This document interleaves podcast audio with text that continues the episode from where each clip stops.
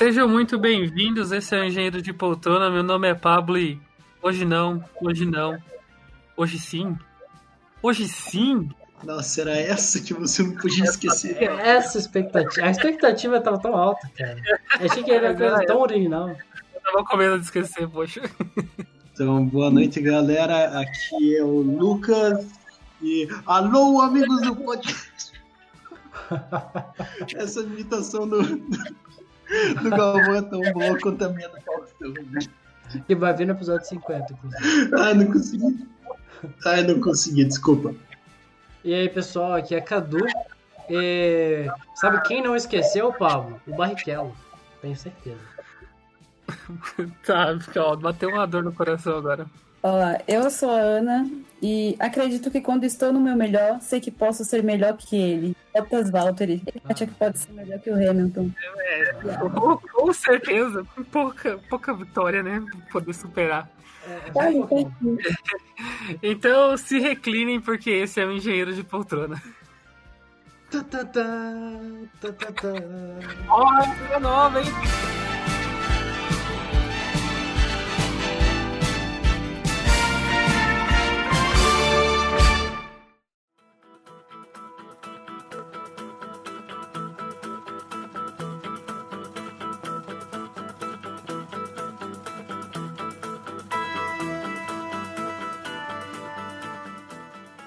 A gente está aqui hoje para falar de um assunto um pouco polêmico, um pouco nichado, que é automobilismo. E para falar de automobilismo, a gente precisa saber um primeiro um pouquinho da história e Inclusive, eu já fui professor de história. Eu, o Psaia, o tio Carlinhos, fomos o trio da alegria.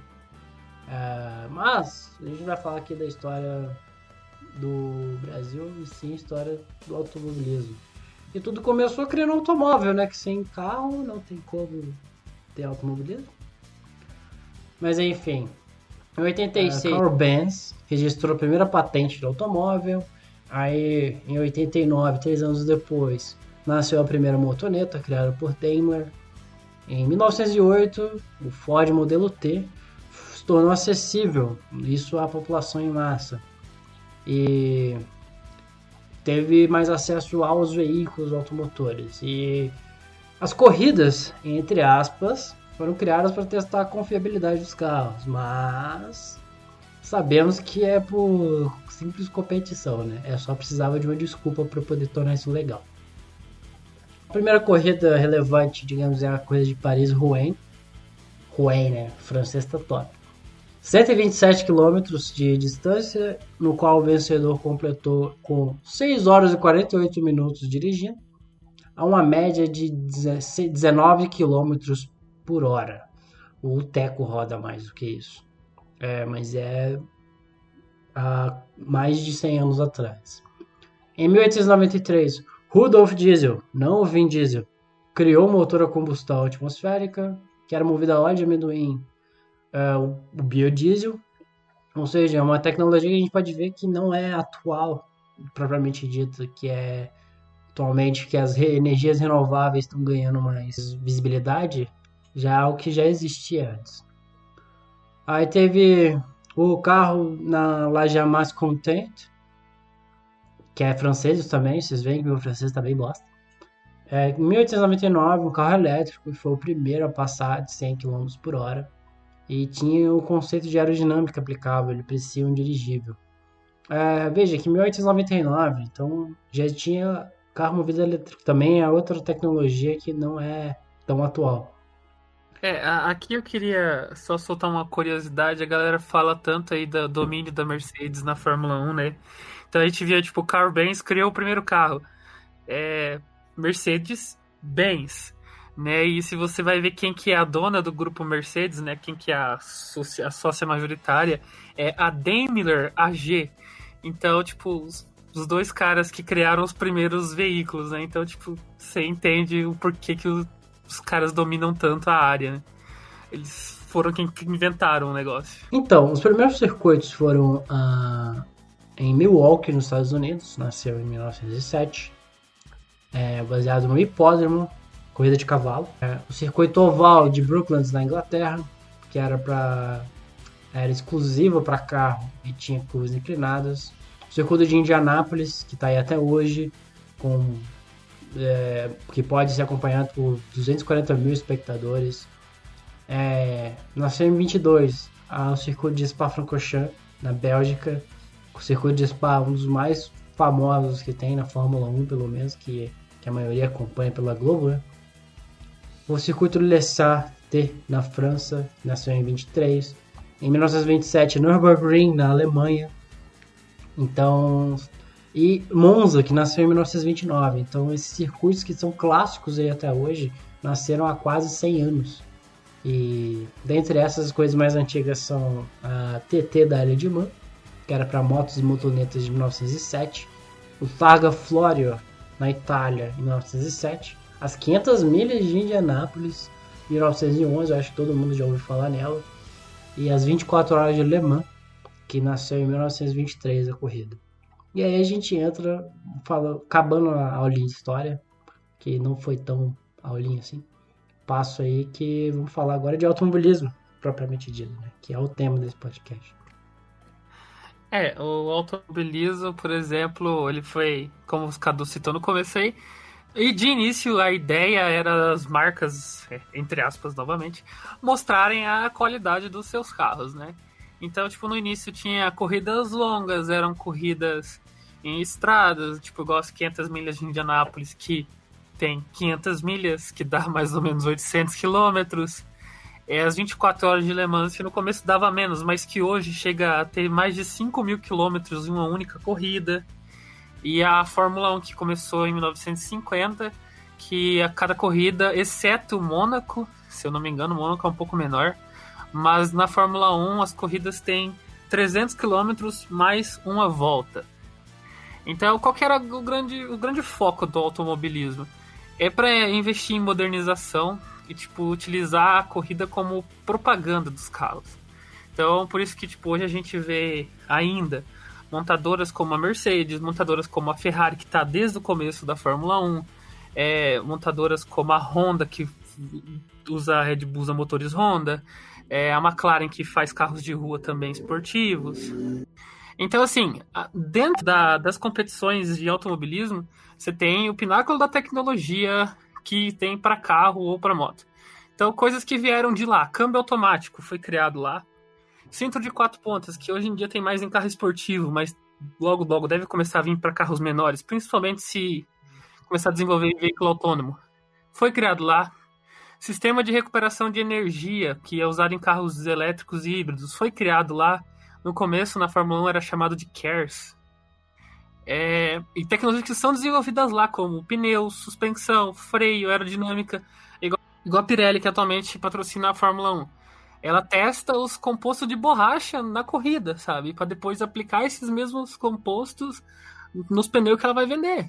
Então, e além disso, tipo, a galera fala assim: "Ah, porque é tudo a máquina", porque eu citei várias coisas da máquina, do carro aqui. Mas o piloto precisa tipo de ser um esportista, ele precisa ter físico, ele precisa ter força no pescoço. Ele precisa ter reflexo e ele precisa fazer a manutenção do veículo durante a corrida, principalmente pneus e combustíveis. Dentro dessa de, de trabalho de esforço físico, um dos primeiros que se preocupou com isso foi justamente o Ayrton Senna. Então, tipo, isso era uma vantagem que ele tinha sobre os outros. Ele fazia treinamentos físicos para poder chegar na corrida melhor preparado.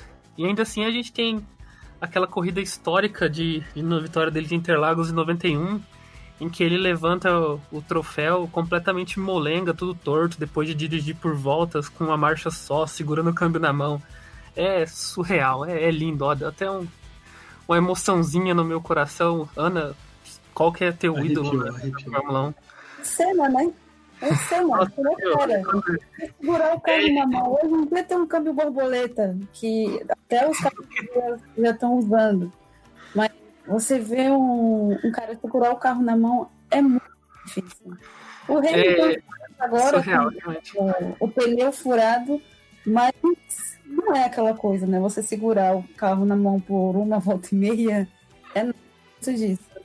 É, e, e assim, a, hoje em dia, tipo, a Fórmula 1, por exemplo, não usa direção hidráulica, direção elétrica, nada. Ainda é no, no do braço, realmente. Mas, tipo, agora do, do Hamilton dirigir com três pneus só foi. Uma volta inteira foi surreal. Mas, tipo, eu fico imaginando assistindo naquela época. Eu assisti essa corrida do Senna algumas vezes. Tipo, o cara segurando o câmbio na mão e dirigindo com a mão só, sabe? É, é um bagulho absurdo. É, realmente é, é de outro nível. É, ele tava em outro nível. É tanto que, né? Ele tava num nível é. muito superior assim ao dos demais. E ele, ele pensava de diferente do, dos outros, né? Ele Tipo, isso também fazia ele tomar risco que os outros não tomavam. E, e isso também levou coisas que talvez a gente não gostava, igual tipo o acidente dele, acho que em Mônaco, que ele também estava levando as coisas muito além do limite. E o pessoal falando para ele ir mais devagar e ele não, não baixava nada. O Senna é um piloto que ele, ele jogava tudo dele na pista, né? E tinha suas consequências, mas ele é o ele era o cara que dava tudo de si, ele era 100% focado naquilo e não tinha consequências para ele. Ele ia até é, ele... para ultrapassar, para ser o rápido, para ser o campeão. É, ele realmente é um dos caras que, tipo, elevou o automobilismo na categoria de esporte, porque ele tratava como um esporte justamente por isso que você falou, por dar tudo que ele podia naquilo. É, e nisso o Senna dirigiu bastante na Fórmula 1, né? Mas a Fórmula 1 é uma categoria de origem europeia, né? Então ela começa na Europa e, tipo, características dos circuitos de Fórmula 1 são circuitos mistos, com retas, com curvas o tempo todo. Diferente, por exemplo, dos Estados Unidos, vamos falar um pouquinho agora dos Estados Unidos, igual o Cadu citou, da primeira pista de corrida dos Estados Unidos era baseada em hipismo. Então lá a gente tem muita corrida em oval. E também lá eles são focados muito mais no espetáculo do que na, na competição em si. Então, tipo, na NASCAR a gente vê carros se tocando o tempo todo, gente se empurrando, e aí eles se empurram na pista, quando acaba a corrida eles descem, eles se empurram no braço um com o outro. Então, eles, o pessoal filmando tudo isso e transmitindo tudo isso. Então a gente tem essas, essa diferença entre, entre automobilismo europeu e norte-americano. A gente tem também, por exemplo, categorias de endurance, né, de resistência igual a, as 24 horas de Le Mans, né? O Mundial de Resistência às 24 horas de Le Mans é uma prova disso. E nisso, por exemplo, a gente tem um filme que é Ford versus Ferrari, em que a, a história, que não é um spoiler, isso porque isso é história, a, o Ford tentou comprar a Ferrari e o comendador ia vender, né, o Enzo Ferrari, e ele desistiu do negócio. E aí a Ford ficou mordida e resolveu que ela ia vencer a Ferrari nas 24 horas de Le Mans. Então eles investiram dinheiros absurdos aí por 3 ou 4 anos para conseguir vencer a Ferrari nas 24 horas de Le Mans. E conseguiram. Então, você vê como o automobilismo gira, é um ambiente também que gira muito dinheiro, gira é um lugar que o dinheiro conta muito porque você tem grandes empresas tentando estabelecer que elas são as melhores. Poxa, gente, ninguém fala é. nada, eu tô ficando Não, triste. Eu quero falar que recentemente na Fórmula 1, a gente perdeu a última grande garagista da Fórmula 1, né? Aquela empresa que foi com o pai, com o filho, primeiro com o kart, montando, que foi criada por Frank Williams. Mas agora, no ano, ela foi vendida para um conglomerado europeu, até que é, acho que é até um dos países é, lá da realeza britânica. E agora, absolutamente todas as equipes de Fórmula 1 são empresas ou são conveniadas a grandes montadoras. A Williams, que era a última garagista, se foi, foi vendida. É, é verdade. Tem, é verdade. É uma história, é uma história bem interessante, né? Que no, no começo da, da Fórmula 1, eu acabei não colocando isso, mas no começo da Fórmula 1 a gente tinha várias equipes que o cara entrava com o próprio carro dele para correr, sabe? Isso é uma coisa para mim surreal. A McLaren começou assim, né? O, o Bruce McLaren correu de McLaren, então isso a gente tinha aí o Frank Williams, realmente era o último que levava esse DNA aí de tipo, olha, eu tô montando meu negócio aqui com meu próprio suor. Ah, bem, a, bem as duras penas nos últimos anos. Boa lembrança, Ana. Pô, e é da hora que, que traz mais ainda o que de, de esporte, de competição para tudo isso, né? Porque duas gigantes pegando e e competindo para ver quem que ia conseguir superar quem. Nossa, a quantidade de evolução que teve na Fórmula 1 naquela época foi incrível, não foi? Cara, a... não, foi em Le Mans, foi... isso foi nos Mundial de Protótipo. Ainda é pior ainda um pouco que a Fórmula 1, porque os protótipos têm menos regra que a Fórmula 1. Nossa! então era, era, um, era um bagulho um é, pouco era mais... mais na, na louca mesmo. Mais na louca mesmo, mais, mais bruto mesmo. E realmente, na, na época, foi uma explosão de, de, tecnologia. Teve, cara, teve gente morrendo por causa desse, desse, dessa competição, só para você ter uma ideia. Um dos pilotos da Ford se acidentou em um dos testes e morreu, entendeu? Então, tipo, não foi um, um, bagulho pequeno. E ele era um piloto, tipo, não era um piloto qualquer, vamos dizer assim, na época. Ele era um piloto bom. Então, tem, tem essas histórias bem cabulosas aí que na, no automobilismo por causa, por causa disso. E você falou da, da tipo, por exemplo, de questão de dinheiro, de gigantes. É, a própria Williams que a gente citou uhum. agora, ela era como equipe que tipo, sempre tentou se manter, mas no começo da década de 90 ali, os caras acharam um pulo de gato no regulamento, cara, que era surreal pra época, que é a suspensão ativa. Que inclusive, só para você ter uma ideia, a suspensão ativa pouquíssimos carros têm hoje em dia.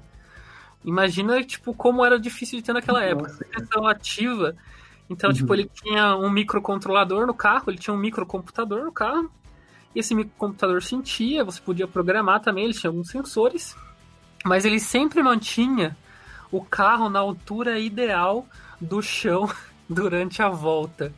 Então, se o carro passava em cima de um desnível do asfalto, o carro não sentia o desnível do asfalto, entendeu? Isso fazia, isso dava uma vantagem aerodinâmica absurda, porque sempre passava a mesma quantidade de ar debaixo do carro. E quando você sempre passa a mesma quantidade de ar, você calcula isso de maneira linda, sabe? Então, o carro dos caras era perfeito, tanto que isso é banido da Fórmula 1 até hoje, de tão vamos dizer assim, overpower que isso é, sabe? E o sonho do Senna era correr na Williams. E aí, quando ele foi correr na Williams, foi justamente no ano que baniram a suspensão ativa. para você ver, em 92 a Fórmula 1 tava usando computador em carro. Entendeu? Um bagulho que hoje, hoje, a gente, tipo, que carro com popular vai ter, foi ter, tipo, três anos atrás, entendeu?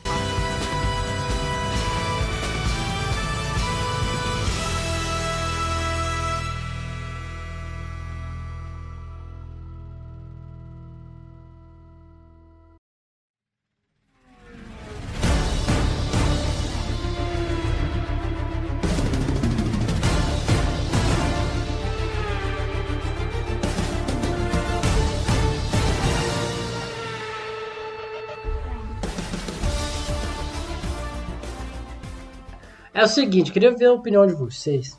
É, porque primeiro eu queria adiantar que não é, é minha opinião é essa, mas é uma polêmica que direto eu ouvi falando disso. É que o Senna só é o ídolo que ele é hoje no Brasil porque ele morreu. Já vi gente parte... se o...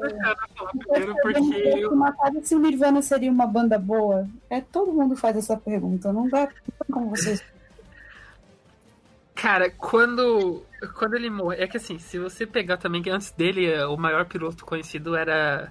Conhecido como maior piloto era o Jim Clark. O Jim Clark também morreu nas pistas. Então, isso acho que ajuda um pouco na fama do cara. Só que quando o Senna morreu, velho, os números dele eram absurdo, sabe? E se você for olhar em porcentagem hoje, os números dele ainda são absurdos. Se eu não me engano, ele foi pole position, ou seja, ele largou na frente em 40% das corridas que ele participou, entendeu? O Hamilton até hoje não tem isso. E o Hamilton é recordista em pole position. Então, os números dele, tipo, ele não participou muito tempo. O Senna correu, o Senna começou a correr velho. O Senna já não era novo quando ele morreu. Só que, proporcionalmente falando, o desempenho dele era, era acima da média. Tipo, é só ver que ele, o, o, adversário dele é também um dos maiores pilotos de todos os tempos e ainda assim, tipo, ele ganhava várias vezes. Essa corrida que eu citei ainda nesse podcast que ele bateu em Mônaco, que o pessoal tava falando para ele devagar, a história é o seguinte: o Prost já era um dos melhores da história, ainda corria junto com o Senna, e o Senna tava na frente do Prost, o Senna que o Senna tava em primeiro, e o Prost em segundo. O Senna já tinha dado uma volta no terceiro colocado e ele queria dar uma volta no Prost. E por isso que ele não reduziu o ritmo e por isso que ele bateu. Por isso que ele errou e bateu. Então, o próprio Prost falava: o defeito do Senna é que ele não quer ganhar de mim, ele quer me destruir. então, ele era um, ele tinha um sentimento, um feeling, na verdade, né? A palavra certa, ele tipo acima do dos outros. Nem era competitivo. Não, nem era, nem um pouquinho. Não, não é competitivo. Ele gostava só de competir, só ganhar pra quê? É, cara. Tá certo, cara. Tem que jogar pra ganhar mesmo. Cara, é... Não, mas ele não jogava pra ganhar, cara. Ele jogava pra destruir o outro, entendeu? Cara, mas pra ganhar de muito. É tipo o Bayern ganhando de 8 do, do, do, pra quem Nossa. no, no B. É, tem que humilhar. Qual-. Se você humilhar, é mais legal. Ou não, você já tem. O que que, o que que ele ia fazer? Ele ia correr atrás da humilhação do cara, literalmente. Humilhação, exatamente. É, viu? Eu vou contar que eu escutei mesmo. Que o Senna ele não era o, o mais bem quisto, assim, tipo, de todos. E parte por causa dessa. Dessa desse ritmo dele acelerado, dessa Aham. competitividade forte. Cara, Mas eu é, acho da hora, assim, o quanto que ele foi importante para ele, o Brasil. muito. Não só para o automobilismo, mas para o Brasil no, no automobilismo, né? Ele, ele era cuzão, cara, a ponto de, por exemplo, eu dirigi, hoje o carro não está bom, a gente vai ficar a noite inteira trabalhando no carro até o carro ficar bom. E os mecânicos ficavam a noite inteira trabalhando com ele no carro, entendeu? Então, tipo, realmente você começa a pegar raiva de um cara desse. Só que aí no outro dia o cara vai lá e ganha a corrida com o carro que você ajudou a mexer, você fica feliz também, tá ligado? Então, pra todo mundo aí, presta atenção. O Pablo falou que o Senna é cuzão.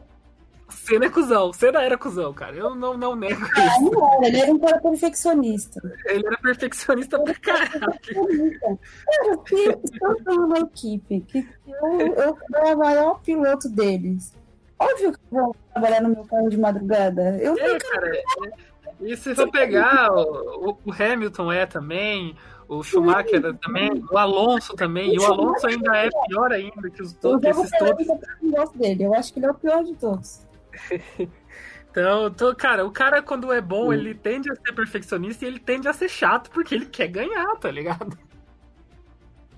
Justo, justo, justo. É, ué, vocês viram. Vocês lembram daquela série que teve do, do Michael Jordan e do, do, do time dele lá? Do, da Pô, época que eles foram campeão muita série do? Michael Jordan, cara, mas pode Não, contar The isso. Cara, isso, isso. O cara era psicopata no esporte mesmo. tipo, putz, velho. Imagina, devia ser perfil parecido com o do Senna, assim. Acho que todos os grandes ídolos do esporte são assim. É, cara, você tem que Uhum. ser bitolado em algum ponto, tá ligado? Senão uma hora você tira o pé do, do acelerador. É, o Senna tem uma frase que fala. É, If you don't go for a gap that exists when you see one, you no longer a race driver. E é tipo uma frase pra vida, né? Se você não vê. Se você não, não vai pra uma chance, pra uma oportunidade, quando você vê uma, você não é mais um piloto de corridas. Então, vale pra vida, cara. Se você vê uma oportunidade, você vai, porque senão você não tá vivendo mais, entendeu? A Ana pegou e trouxe a. a a, a coisa lá de a, meio que a última empresa familiar de dentro da Fórmula 1 ter, na- ter saído, né? Uhum. Tipo, o quanto que vocês acham, assim, acompanhando, vocês acompanham muito mais do que eu, o quanto vocês acham que é perdido com isso daí? Ou no caso tem mais ganhos do que perda? Quando você pega e tira meio que o que familiar daquela, de, de todo esse esporte. Assim, eu, particularmente, eu não, não vejo porque estavam se afundando em dívidas. E tava feio, tá feio a Williams. É difícil a Williams do jeito que tá, porque é triste. Porque você vê os carros não fizeram um ponto até agora. E não é culpa do piloto, que eles têm realmente piloto bom. Por exemplo, o George Russell. Ele foi campeão, foi campeão da Fórmula 2. Então eles têm legal, mas eles não têm carro. Eu acho que foi ano passado que no dia de apresentar todos os carros da Fórmula 1, a, a filha dele chegou e falou: a gente não vai apresentar hoje porque a gente não tem carro pronto para apresentar. E é, é triste ver Mas a gente vive no mundo capitalista e é isso. Tipo, vai ter uma empresa que vai comprar, vai botar dinheiro, eles fizeram um acordo de manter o nome, tipo, Williams e tal, tudo mais. Mas. É, acaba sendo uma. É a profissionalização de tudo aquilo ali, né? É a é, concretização de que. Uhum. Ela é, caindo de uma maneira muito triste. Eu prefiro que seja comprado e mantenha o nome Williams e tenta manter um pouco da tradição. Eles até queriam deixar ela como a diretora, mas ela preferiu sair. E você vê a equipe se acabar em dívida e sair do paddock, que eu acho que é muito pior do que, do que isso. É, um processo semelhante, tipo, aconteceu com a Sauber, né? Então a Sauber também era mais ou menos do mesmo jeito que a Williams, equipe de família, de garagista. E, tipo, atualmente eles têm um acordo com a Alfa Romeo, é que a Alfa Romeo gera as operações da Sauber e usa o nome da Alfa Romeo, tipo, eles escondem o nome da Sauber, no caso. É, só que ainda, teoricamente, a vaga é da Sauber. E aconteceu também da, da Sauber fazer essa saída, vamos dizer assim, essa venda da, da vaga, né? Para a BMW no começo do. no final dos anos 2000, ali por 2007, 2008, mais ou menos. E assim, é igual você falou, Lucas, tipo, vai ter gente com dinheiro investindo. Por um lado, eu acho que é, o grande prejuízo é que quebra um sonho, sabe? Porque você tem pessoas menores que a Williams, por exemplo, que talvez não estão há tanto tempo no automobilismo, equipes de Fórmula 2, Fórmula 3, que são famílias que estão gerindo, entendeu? Então, tipo, talvez essas famílias um dia tiveram um sonho de chegar na Fórmula 1. E assim, a Williams acabou também entrando numa furada. É, arrumou patrocinador que não pagou. E, tipo, isso acontece na Fórmula 1 muito mais do que se imagina, sabe? Aparecem uns patrocínios fantasmas, empresas que nunca existiram. É, é um ambiente muito loucura. Então, por um lado, o dinheiro ajuda, e ainda bem que, como a Ana falou, manteve o nome, porque tava ficando feio, tava estragando a história. Então a gente espera que pelo menos com o dinheiro fique menos feio. Ou que haja alguma recuperação. A McLaren teve dias horríveis e agora está se recuperando.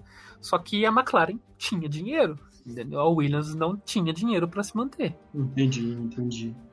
Não, estou contempladíssimo com, a, com as respostas. Deixa eu perguntar, vocês parecem gostar bastante mesmo, assim, de, de automobilismo, Fórmula 1, porque eu sei que eu gosto, mas a, a única conexão que eu tenho é talvez lembrar do meu pai assistindo corrida do todo domingo de manhã. Eu não sei como é que é para vocês assim, seja é com outra com com outra categoria ou na própria Fórmula 1, assim. Deixa eu falar Vamos lá. Primeiro. Deixa eu, deixa eu saber. Vou falar primeiro que a minha experiência também claro, com o Luquinhas também é pouca. Quem manja mais são a Ana e o Pablo. É, eu gosto de assistir, é, vejo, mas não com tanta frequência assim. É, vejo que tá passando, pego e assisto, mas eu não acompanho, igual acompanhava algumas outras coisas. Agora vocês podem dizer, vocês que manjam de verdade. Pode falar, Ana. Vai, é o momento de vocês, é, é o momento, manda ver. Eu, eu não sou muito fã de outras categorias, para falar a verdade, eu não acompanho. Às vezes eu vejo estoque caro, mas eu gosto mesmo de Fórmula 1. Eu adoro. E é desde pequenininha, sabe? Eu, no começo eu, eu assistia no colo do meu tio, tipo, todo domingo ele me botava para assistir e a gente ficava assistindo, tipo, e aí ele se foi e eu continuei assistindo. Via nos tempos do, do Juan Pablo Montoya, aquela disputa de treino, onde era todo mundo na pista e quem fizesse a volta mais rápida ganhava e era aquela loucura. Hoje em dia não, tem um Q1, tem um Q1, Q2, Q3.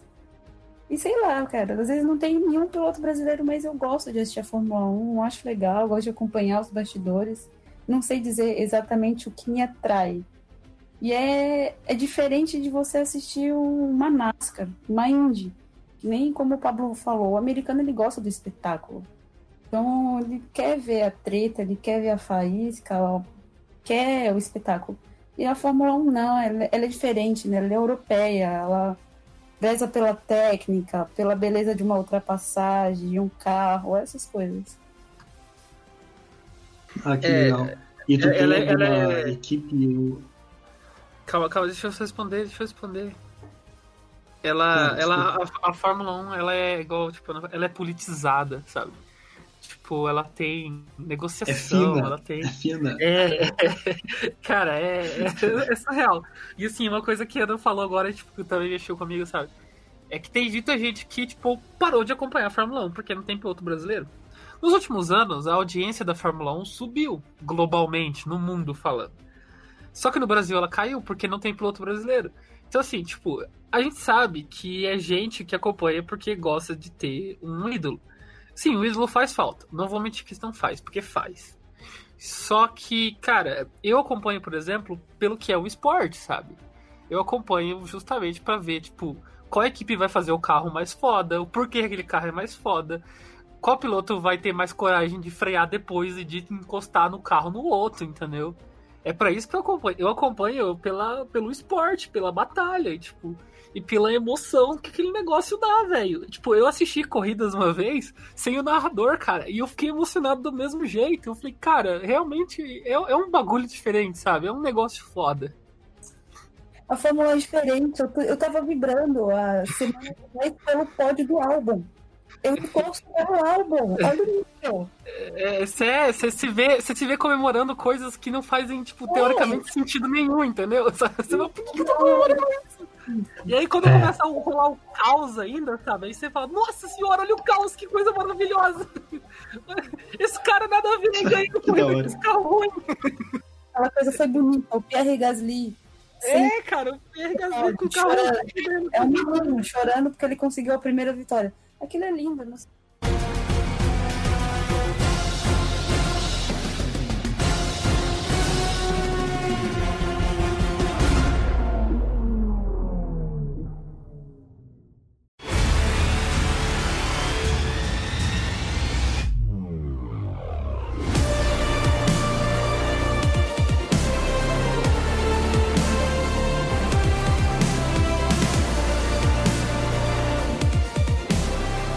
Eu quero trazer uma categoria Bonito, aqui. bonito. Uma categoria muito divertida de assistir, que é a Marble One. Cara, é... eu, eu concordo com o Cadu, a Marble One é corridas de, de birola. Cara, de é muito É ensandecida. cara. Maravilhoso. Vale muito a pena, emociona. Cara, emociona eu, tô- eu lembro de uma corrida, cara, da Team Galactic, que foi sensacional as ultrapassagens. As ultrapassagens da Marble 1 são sensacionais, cara.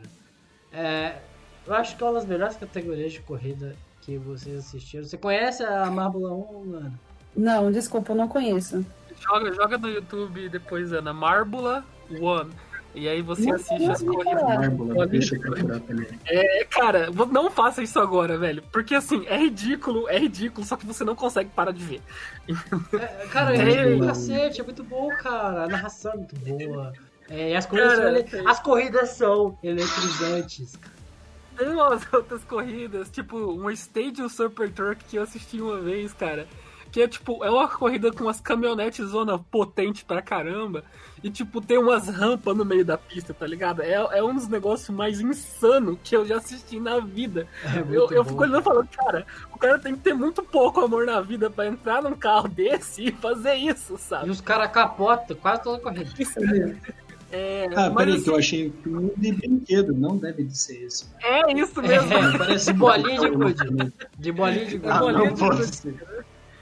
Mas a, a gente falava da, da audiência da, da, da Fórmula 1 crescer nos últimos anos, né? E um, um público que vem crescendo é o feminino, né? E aí, tipo, a gente teve a Lila Lombardi, que foi a única pilota de Fórmula 1 que já pontuou. E ela ainda deu o azar de que ela tava, se não me engano, num sexto lugar. E a corrida acabou, tipo, com menos de um de metade da corrida, aí você tem só, no menos 75% da corrida, você tem só metade dos pontos. Então, ela, em vez de ela ganhar um ponto, ela ganhou meio ponto. Então, a única mulher que pontuou na Fórmula 1 ainda deu esse azar de ganhar só meio ponto. A gente teve a Danica Patrick, que correu na, na- nos Estados Unidos, na Indy, na NASCAR. Mas, tipo, eu uso, por exemplo, ultimamente o Twitter em dias de corrida para poder conversar com a galera. E eu tenho visto o, o público mulherio muito ferrenho, com opiniões de Fórmula 1 recentemente. O que você tem pra falar disso, Ana? é, não tem nenhum fã do Lance Stroll aqui não, né? Porque geralmente quando a gente fala de Fórmula 1 aparece sempre fã do Lance Stroll. É, não, acho que não. eu, eu, peguei a referência. Talvez não audiência.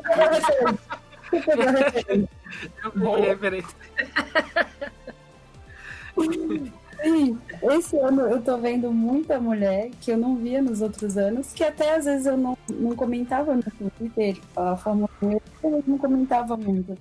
Que eu ficava comentando mais meus jogos de, de futebol, mas eu conheci várias mulheres que fazem até vídeos que são muito interessantes. Eu falei, é bom ver o público comentando. Quem sabe assim a gente tem uma mulher na Fórmula 1 mesmo, não como piloto de teste. Piloto de teste teve até a esposa do Toto Wolff. É, a Suzy Wolff recentemente, acho que ela é, é a mais recente. Né? Ela, acho que foi a última, né? Ela foi, chegou a ser piloto de teste, né? Mas é, acontece. É, a gente tem, acho que uma categoria agora, uma categoria 100% feminina, que é a W Series. Se eu não me engano, eles dão um ponto para super licença, para poder ela você pegar a super licença para virar piloto de Fórmula 1. Ah, tem esse detalhe, galera, a gente não contou. Se você sabe, vocês dois sabiam que para ser piloto de Fórmula 1 você precisa ter uma super licença? E tem ponto na carteira também. Quando faz cagada na puta, perde ponto na carteira. Perde ponto na carteira. É, tá, Vocês tá estão me zoando.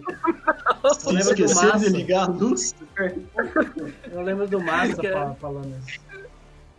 Cara, você atualmente para conseguir uma super licença você precisa conseguir 40 pontos. Aí cada tipo de campeonato inferior, digamos assim, vale um determinado número de pontos, né?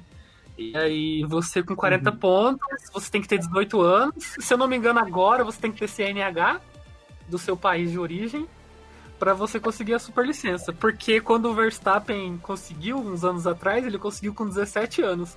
E aí todo mundo achou aquilo um absurdo, meu Deus do céu, como esse cara não pode dirigir um carro no país dele, tá no Fórmula 1. Aí a FIA foi lá e mudou as regras por causa dele. Então provavelmente ele vai ser para sempre o piloto mais jovem a dirigir um carro de Fórmula 1, porque ele tinha menos de 18 anos e atualmente é obrigatório ter mais de 18 anos. E vocês tomam um ponto na carteira. Bateu no coleguinha na corrida, toma ponto na carteira. Max Verstappen aí no começo fazia tanta cagada que eu falei, esse. Inclusive, uma das pessoas que tá perto de perder corrida por causa de ponto na carteira é o Lewis Hamilton, tá? Por quê? É. Porque ele tomou que muito que ponto tá na carteira no último ano. Ah, eles iam tirar o ponto dele quando ele foi e, pro boxe, e no boxe não era liberado, mas conseguiu reverter em multa, e aí ele não perdeu os pontos na carteira. Mas ele perdeu os pontos na carteira ia perder, correr o perigo de perder uma corrida. O foda, o foda é que na Fórmula 1 não tem como transferir, né? Não foi. Exatamente. não fui eu. Todo mundo viu. Não pode pegar o sobrinho que usa pouca carteira pra passar. Não pode, não pode botar com botas, que não vai fazer diferença nenhuma. O botas nem usar mesmo, então não faz diferença. É. Não faz diferença na vida daquela Viu, mas só que essa, essa a, aumentada de público que vocês que o Pablo falou que que teve um, aumento de público mundial e a Ana e você, vocês dois, né, sentiram isso até nas próprias redes sociais. Vocês acham, me dá a impressão que parte do motivo do aumento é que parece que a Fórmula 1 está perdendo um pouco da imagem que tinha, que era mais exclusivo o negócio, sabe? E parece que eles estão cada vez mais tentando passar que a Fórmula 1 é mais acessível tanto para você participar como para você assistir. Isso eu acho legal, assim, sabe?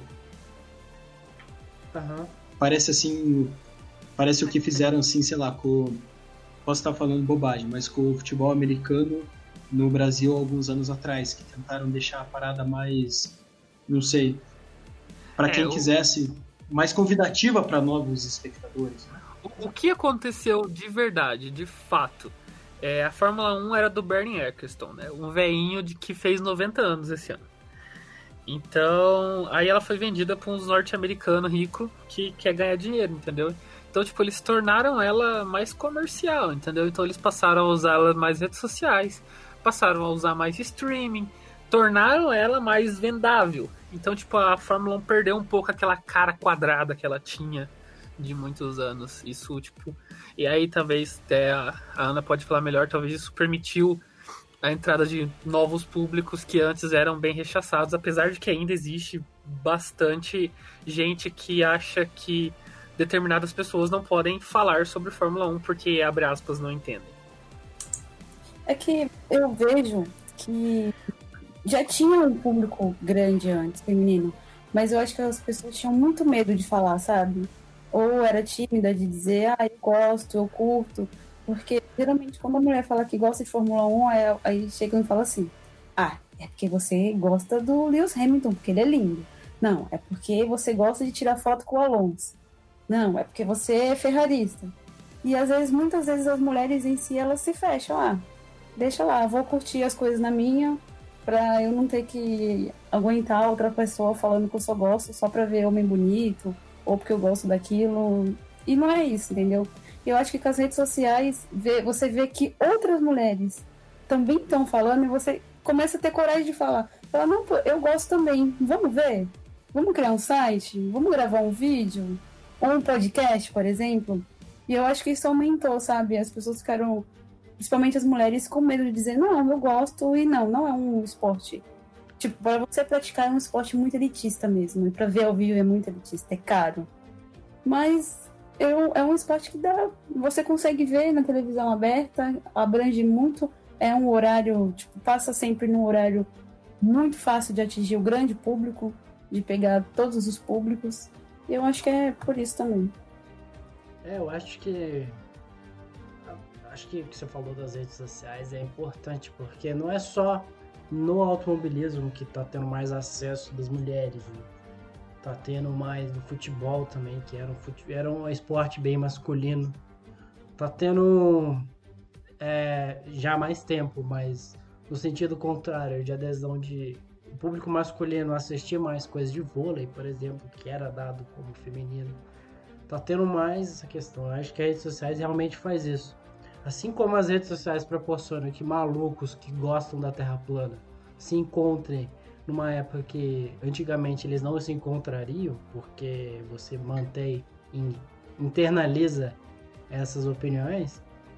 Acho que fãs de automobilismo, fãs de futebol, fãs de futebol americano, no caso mulheres, é, fãs de golfe, sei lá, é, também estão se encontrando e agora está ficando mais evidente que também gostam. E não é igual você falou para poder para assistir os pilotos. Não, isso daí é por causa da corrida. É, talvez meio que isso. Acho. Eu, eu achei muito da hora também o que acho que vem como um todo em tudo quanto é tipo de competição e esporte, que os atletas parece que estão puxando um pouco mais o peso da, da responsabilidade da pessoa que eles são, assim. Num, como o que foi o, o Hamilton em todo ele sempre deixou isso muito claro, mas só que na, quando começou a ter as manifestações do Vida Negras Importam, ele não. Ele fez questão, assim, dele e outras personalidades da Fórmula 1 de dar uma cutucada nesse meio elitista que é, não é? Ele, eu sei que ele teve um papel de impacto em todas as manifestações, ou tipo, como, sei lá, uma pessoa relevante falando do assunto. E me deu a impressão que puxou a discussão para aquele meio, sim, não foi? Sim, o Hamilton fez isso. É por isso que ele é ídolo, né? O cara ele não é um, um corredor. O cara é um ser humano 10 também. Eu acho que como ser humano ele é melhor do que como piloto. E não só com isso, com outras causas também. Ele trouxe, tem uma hashtag que é Re-Race as One, tem a bandeira LGBTI+, que também já é uma pauta que ele falava, por que, que não tem? Porque não tem ninguém assumido. E agora com Black Lives Matter, mesmo a Fórmula 1 colocando, impondo algumas coisas, né? Que ele não pode subir uma camisa, ele vai lá e escreve no óculos, aí você não pode fazer isso. Ele vai lá, tem uma maneira de fazer todos os carros da equipe esse ano ser preto. É, são pequenas coisas que o cara vai fazendo que só aumenta a qualidade dele, só aumenta como pessoa que ele é e vai deixando a Fórmula 1 menos elitista. E olha que ele ainda é muito elitista. Falta, tipo, falta muito ainda, eu acho. Porque É só você ver quando ele se ajoelhou, os outros pilotos fizeram, né? Tirando o Vettel e alguns outros, mas a maioria, meu, que pra ele é tipo All Lives Matter também. É, é, cara, eu, eu sempre fui muito fã do Lewis desde a primeira temporada dele. E A gente acabou. Acabei não falando da minha história, mas tipo, eu comecei a assistir Fórmula 1 por volta do ano 2000. Tinha seis anos de idade, mais ou menos. Assistia com meu pai. Hoje em dia eu assisto muito mais do que ele. É, na época, meu fã era o Mika Eu era fã do Mika Hakkinen. Eu era anti-Schumacher de todas as maneiras. É, com o tempo, eu lembro, tipo, temporada 2007 que o Hamilton começou. Depois de 2008, aquele campeonato contra o Massa, eu fiquei dividido, porque, tipo, entre aspas, eu queria que os dois ganhassem e tal. Mas e, acho que nos últimos anos, a postura que o Lewis tomou como esportista, ele, tipo, ele entende que ele tem que servir como um exemplo pra galera e ele age como tal. Então, essa do Race as One, tipo, que ele leva. Cara, o fato dele convencer, digamos assim, a Mercedes a pintar o carro de preto, a Mercedes usa o carro prateado por uma história. Porque eles arrancaram a tinta do carro na unha na década de 50 para o carro conseguir passar na pesagem. Entendeu? Então, tipo, é, tem uma história do carro da Mercedes ser prateado. Então, e ele convencer, tipo, olha, essa história de vocês é legal, mas tem um bagulho importante aqui, ó. Vamos, vamos ver nesse negócio importante. E, tipo, a Mercedes ir lá e, tipo, acatar a ideia, mudar a cor dos carros agora pra Fórmula E, que é a categoria de elétrico, vai vir com o carro preto também. Então, tipo, cara, é uma mobilização gigante que ele fez. Quando saíram as primeiras notícias, ele tá presente nas manifestações, tal, ele tava meio escondido, né? os caras fotografaram ele. Então, tipo, ele é um cara que procura dar o exemplo, sabe? Ele dá a cara a tapa e tá ali lutando. Eu acho isso demais. Fora que ela falou sobre Homem Bonito, o Alonso é lindo, mas o Hamilton também é maravilhoso. Eu concordo que eles são lindos. né? Às vezes eu assisto. Ele é lindo. sobre ser elitizado, né? Realmente são poucos pilotos pobres que chegaram lá. Que eu consigo me lembrar de cabeça que eu lembro de dois. O Barrichello não era de família rica e o Lewis não era de família rica. É, Só dois, só. Eu consigo me lembrar desses dois. Então a gente tem lá, por exemplo, o Lance Stroll hoje, que o pai dele comprou uma equipe pra ele, tá ligado?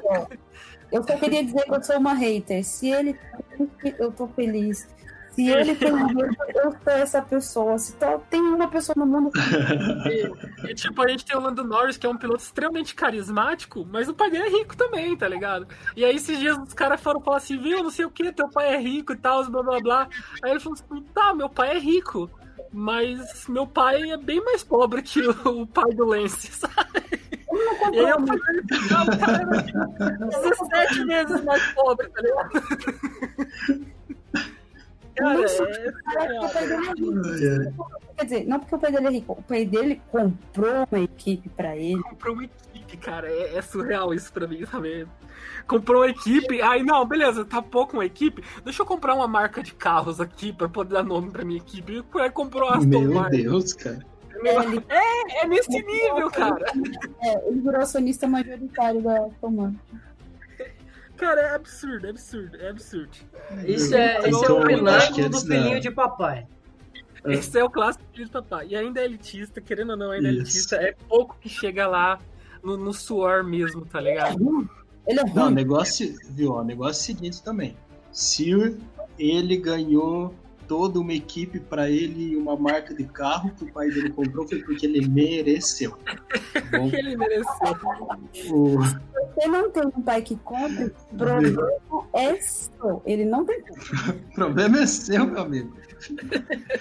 Então, olha, acho que antes da gente finalizar, só queria comentar, o Pablo passou pelo nome do Barrichello. Puxa vida, o Barrichello carrega a fama, mas Ai, olha, cara, eu, eu vou dizer que a fama que ele carrega é injusta, cara. É injusta a fama que ele carrega. nossa, Ele é muito bom piloto, cara. muito bom, né? O Barrichello, ele, ele foi tão bom piloto que quando ele saiu pra Stock Car, ele ganhou a Stock Car. Ele ganhou o Stock Car. Ele foi o melhor piloto também, o melhor Hulk no ano que ele correu na Indy. Você vê, cara, ele já tinha 30 lá vai cacetada de ano, ele foi como o Hulk e ele foi o melhor piloto. Ele foi vice-campeão com a Brown GP também. Cara, Sim. ele Ele é surreal. Eu gosto dele. É, Então é, não deu sorte. Ele não deu sorte porque tinha um cara que a equipe trabalhava para um cara só. E não pra dois caras, como é na Mercedes. Uhum. Não, isso não acontece na Mercedes. Pô, o Nico Rosberg foi campeão em cima do Lewis Hamilton, então eles não têm preferência. Assim é legal. Mas na Ferrari, né? É a Ferrari.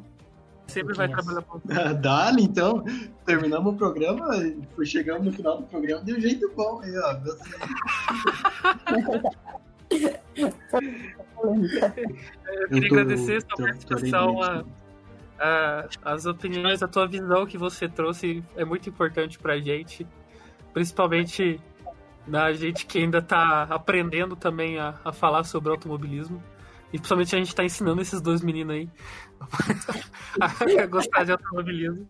Então, muito obrigado pela sua participação. Você quer deixar algum recado? Quer deixar alguma rede social, alguma coisa? Cara, eu quero agradecer. É a primeira vez que tô gravando. É, e falar, vamos ver futebol americano, que é muito bom também. É muito bom. E, Ah, é verdade, você gosta de futebol americano também, né? é, eu sou uma garota dos esportes, eu gosto de futebol. americano. Eu gosto de futebol. Muito bem, muito Eu gosto bem. de basquete, eu acho que é muito chato. Aí eu só vejo o último quarto pra ver se tem alguma coisa. Confesso, confesso, confesso. Mas é isso. Muito obrigado, Ana. Luquias, é com você. Então é isso, muito obrigado, pessoal, e sayonara! Yeah!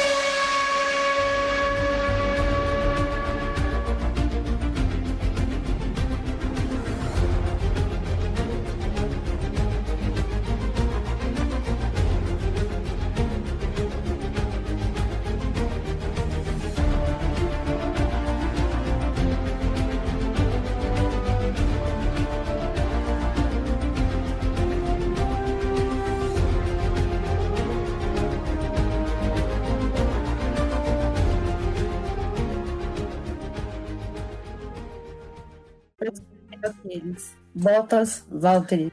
Sobre... Pera, Mas- pera, pera. Pera pra começar. Nossa, cortou Cortou só tudo. isso. Só tudo. Eu só escutei uma parte do Valtteri. Eu só entendi o Bottas. Manda de novo. Vamos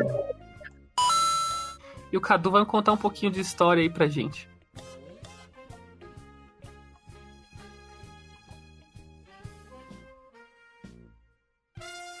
Ou não vai. O Cadu vai contar um pouquinho de história pra gente se ele tirar o microfone dele do mudo. Só um segundo. É, você ainda tem. Eu falei Renault no começo?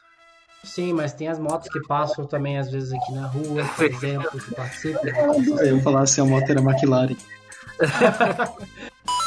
então, galera, eu senti que a gente falou, falou, Deixa eu falou. só falar do Barrichello aqui Tanta coisa pra ser conversado sobre esse assunto. Calma, calma, calma, calma, calma, calma. Ah,